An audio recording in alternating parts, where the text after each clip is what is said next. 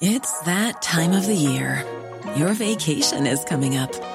You can already hear the beach waves, feel the warm breeze, relax, and think about work. You really, really want it all to work out while you're away. Monday.com gives you and the team that peace of mind.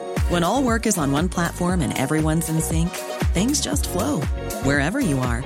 Tap the banner to go to Monday.com.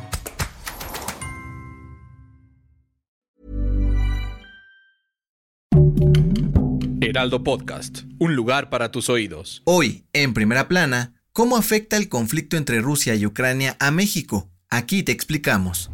Esto es Primera Plana de El Heraldo de México.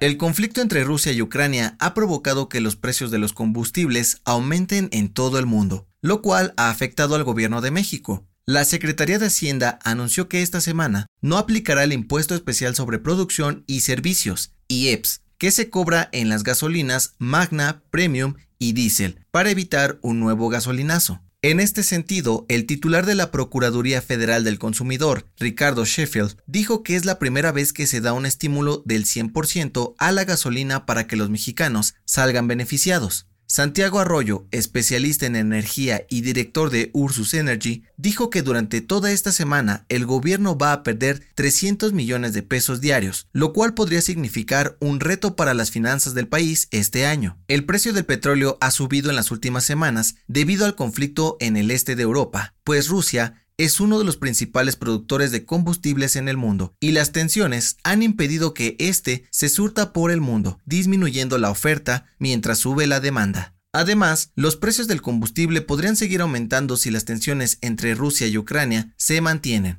por lo que el gobierno mexicano tendrá que tomar otras medidas para evitar gasolinazos. Con información de Laura Quintero. ¿Quieres estar bien informado? Siga Primera Plana en Spotify y entérate de las noticias más importantes.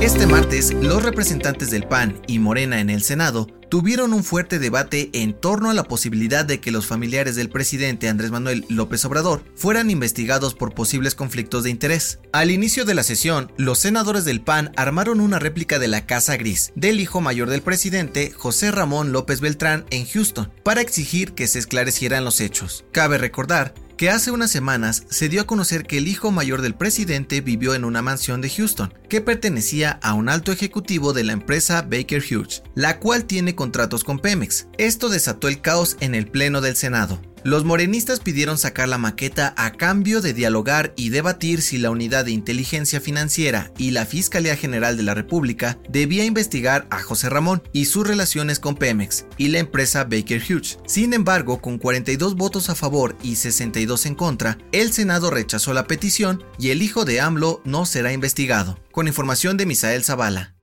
En otras noticias, los tres presuntos asesinos de la periodista Lourdes Maldonado ya fueron vinculados a proceso. Son acusados de homicidio calificado y se determinó que continúen en prisión preventiva hasta que se resuelva el caso. En noticias internacionales, este martes, Rusia anunció el retiro de algunas de sus tropas en su frontera con Ucrania. El portavoz del Kremlin aseguró que Vladimir Putin podría negociar con Estados Unidos y la OTAN para frenar un posible ataque. Y en los espectáculos, la familia de Halina Hutchins, directora de fotografía que murió durante el rodaje de la película Rust, demandó al actor Alec Baldwin, quien disparó accidentalmente un arma. Lo acusan de homicidio imprudente.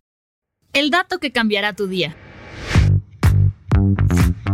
Todos amamos a los gatos, pero pocas veces pensamos que su instinto cazador es peligroso para otros animales. Y es que aunque no lo creas, los michis han sido los culpables de la extinción de varias especies. De acuerdo con el Servicio de Pesca y Vida Silvestre de Estados Unidos, los gatos domésticos y callejeros son capaces de matar entre mil y 20 mil millones de aves y pequeños mamíferos anualmente. Según los expertos, en los últimos 5 años han causado la extinción de al menos 63 especies entre reptiles, pájaros, ratas e insectos. Yo soy José Mata y te espero en la próxima.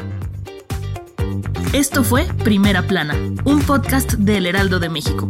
Encuentra nuestra Primera Plana en el periódico impreso, página web y ahora en podcast. Síguenos en Instagram y TikTok como El Heraldo Podcast y en Facebook, Twitter y YouTube como El Heraldo de México. Hasta mañana.